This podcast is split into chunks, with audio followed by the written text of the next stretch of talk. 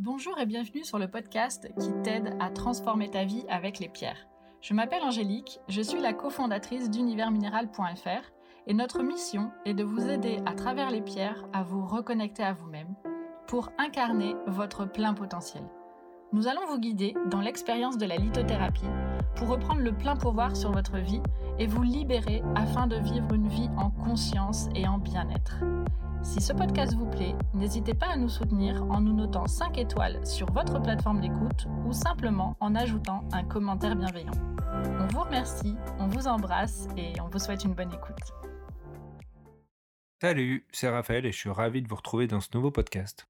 Lorsqu'on décide d'initier un travail thérapeutique avec les pierres, une lithothérapie, il y a un point qui est essentiel, c'est de bien choisir ses pierres. Et malheureusement, dans la plupart des cas, ce choix, il est mal fait. C'est pour cela que j'ai décidé d'y consacrer un épisode entier de podcast parce que c'est vraiment très important si on veut obtenir des résultats parce qu'après on va dire oh bah non mais la lithothérapie ça marche pas, oh bah les pierres ça m'a rien fait. C'est pas une histoire de croyance, c'est une histoire de bien choisir ses pierres au démarrage. Donc dans cet épisode, je vais vous donner tous les éléments, d'une part pour savoir comment choisir votre pierre, quelle est la pierre avec laquelle démarrer, et ensuite dans quel cas il vaut mieux préférer travailler avec une pierre brute ou avec une pierre roulée. Donc écoutez bien, c'est parti. Alors pourquoi j'ai dit que ce choix était mal fait en général? Eh bien c'est parce que bien souvent ce choix est décidé avec le cerveau et pas avec le ressenti. C'est-à-dire que la plupart des fois, on choisit une pierre pour ses vertus de guérison. Ah, j'ai besoin d'une pierre pour dormir, j'ai besoin d'une pierre pour me calmer, j'ai besoin d'une pierre pour réduire mon stress. Or, on ne choisit pas une pierre sur prescription. On choisit une pierre parce qu'on a une affinité. Mais si vous avez aucune affinité avec les pierres, ce n'est pas la peine de partir sur cette méthode thérapeutique. Ça ne fonctionnera pas.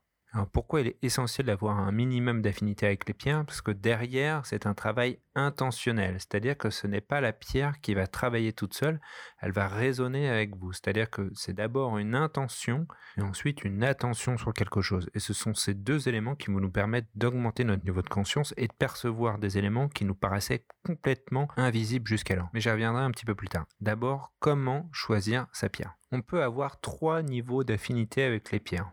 Le premier niveau d'affinité, c'est de l'attirance. On se sent attiré vers une pierre, on ne sait pas dire exactement pourquoi, c'est un processus qui est inconscient, mais peut-être que ça nous rappelle notre couleur préférée, il y a un éclat qui est joli, il y a une forme qui est jolie, elle brille, et ça suffit, c'est ok. On n'a pas choisi cette pierre avec des critères, on l'a choisi avec notre ressenti, et c'est donc une bonne méthode parce qu'on s'est écouté, on s'est fait confiance, et on a choisi une pierre qui nous attirait. Le second niveau d'affinité, qui est un niveau de conscience un petit peu plus élevé, c'est lorsqu'on se sent guidé par notre intuition vers une pierre. C'est une sensation étrange parce qu'encore une fois complètement inconsciente, et on s'en rend compte parce que c'est une sensation qui est très forte. On se sent attiré comme un aimant vers une pierre et ça devient euh, presque obsessionnel. Alors je ne sais pas si vous avez déjà ressenti cette intuition, mais si c'est le cas, c'est vraiment très important et c'est très important de la suivre parce que le choix de cette pierre va être très révélateur. Là aussi, j'y reviendrai. Et le troisième niveau d'affinité, c'est lorsqu'on a atteint un état de conscience qui est vraiment élevé, que l'on peut atteindre par exemple lors de séances de méditation ou d'hypnose. Et là, il y a carrément une pierre que vous allez matérialiser, que vous allez visualiser très précisément, soit en train de la prendre, soit en train de la voir. Ça peut être la regarder, ça peut être la toucher, il peut y avoir des sens qui sont associés à cette visualisation et c'est encore plus important, c'est encore plus intense. Et si vous avez déjà eu cette sensation, si vous avez déjà eu ce ressenti, je vous invite à décrire très précisément ce que vous avez visualisé dans les commentaires. Je vais essayer de retrouver avec vous cette pierre parce que c'est certainement quelque chose de très important qui va débloquer des choses dont vous avez peut-être pas encore conscience et ça peut être très révélateur de quelque chose qui est enfoui au fond de vous et qui bloque depuis longtemps et travailler avec l'énergie de cette pierre peut avoir une importance capitale. Ça m'est arrivé une fois pendant un exercice particulier de méditation et la pierre qui m'est apparue comme ça, c'est du cristal de roche. Alors quand c'est arrivé, j'ai pas du tout su expliquer pourquoi. En plus, c'est pas la pierre la plus facile avec laquelle travailler parce qu'en en fait, elle peut traiter toutes les affections mentales et physiques. Mais c'est en travaillant avec cette pierre qu'en fait, j'ai pris conscience qu'il y avait une énergie qui était bloquée et que cette énergie m'empêchait de vivre ce que j'avais envie de vivre. Alors que je pensais que tout allait bien et en fait, non, non, il y avait bien quelque chose qui allait pas, mais j'étais dans le déni et je voulais absolument pas le voir. Donc si vous avez cette révélation, c'est vraiment très important de la suivre. Et si je peux vous aider à retrouver le nom de cette pierre avec les indices de visualisation que vous avez eus, vraiment, je le ferai avec plaisir. Donc je vous rappelle les trois niveaux de conscience qui doivent vous guider vers le choix d'une pierre, attirance, intuition et visualisation. Alors, il y a deux points sur lesquels je voulais revenir. Le premier, c'était sur l'intuition. Quand on choisit une pierre avec intuition, ça peut être révélateur. Pourquoi?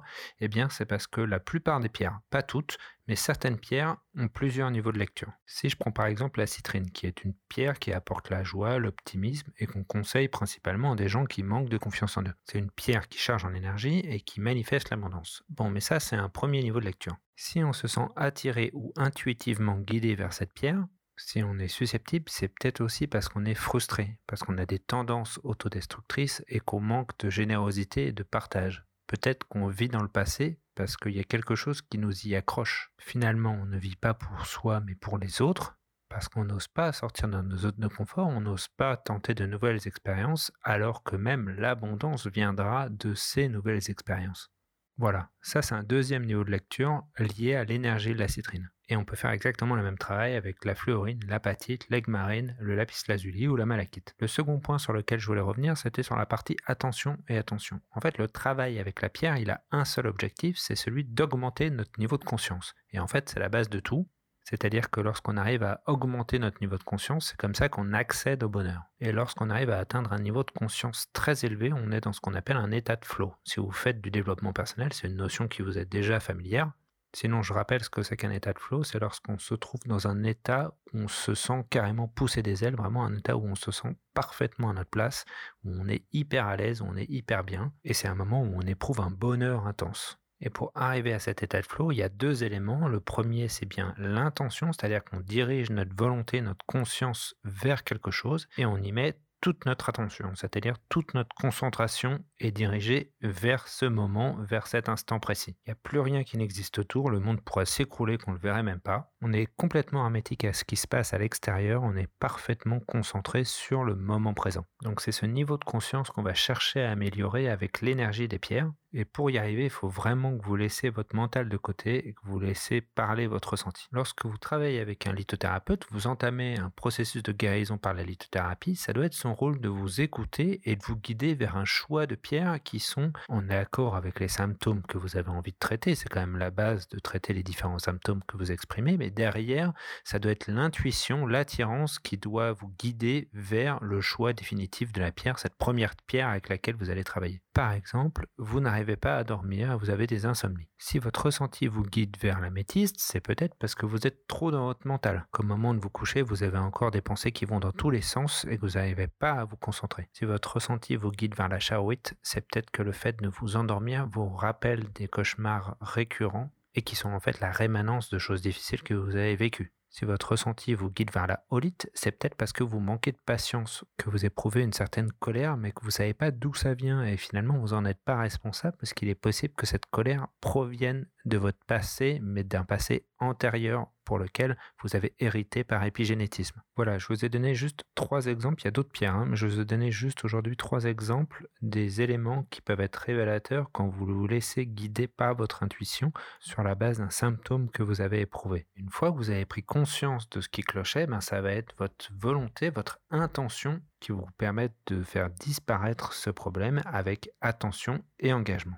Alors une fois que je me suis laissé guider par mon intuition vers une pierre, est-ce que je dois choisir plutôt une pierre roulée ou une pierre brute? Eh bien c'est le type de pierre qui va vous le dire. Si vous prenez des pierres qui sont microcristallines, comme l'aventurine, l'œil de tigre ou les pierres de la famille de la calcédoine, comme l'agate, l'onyx, la chrysoprase, le jaspe ou la cornaline, préférez une pierre polie parce que vous ne pourrez pas bénéficier de la forme du cristal. En revanche, lorsque votre intuition vous guide vers des pierres qui peuvent cristalliser, comme l'améthyste, la citrine, la fluorine, la pyrite, le quartz fumé ou la célestine, préférez une pierre cristallisée parce que là, vous allez pouvoir bénéficier de la forme et de la structure cristalline de la pierre. Et enfin, choisissez toujours la pierre avec la plus belle qualité possible parce que cette qualité est révélateur de l'énergie de la pierre car en général, plus la pierre est d'une qualité élevée et plus elle est rare. Et plus elle est rare, plus l'énergie qu'il a fallu pour la concevoir a été importante. Voilà, je vous rappelle les trois éléments qui doivent vous guider vers le choix d'une pierre, attirance, intuition et révélation par visualisation. Ensuite, si c'est une pierre microcristalline, préférez-la polie et c'est une pierre macrocristalline, alors dans ce cas-là, préférez un cristal. Voilà, j'espère que ce podcast vous a un petit peu guidé sur la meilleure façon de choisir votre pierre. Et si vous souhaitez engager un processus individuel de guérison par la lithothérapie, vous pouvez prendre rendez-vous directement avec le lien que je vous mets dans la description. Je vous remercie de m'avoir écouté. Si ce podcast vous a plu, n'hésitez pas à nous mettre un petit 5 étoiles sur votre plateforme d'écoute préférée. Et si vous avez des questions, posez-les en commentaire, nous en répondrons toujours avec plaisir. Je vous dis à bientôt.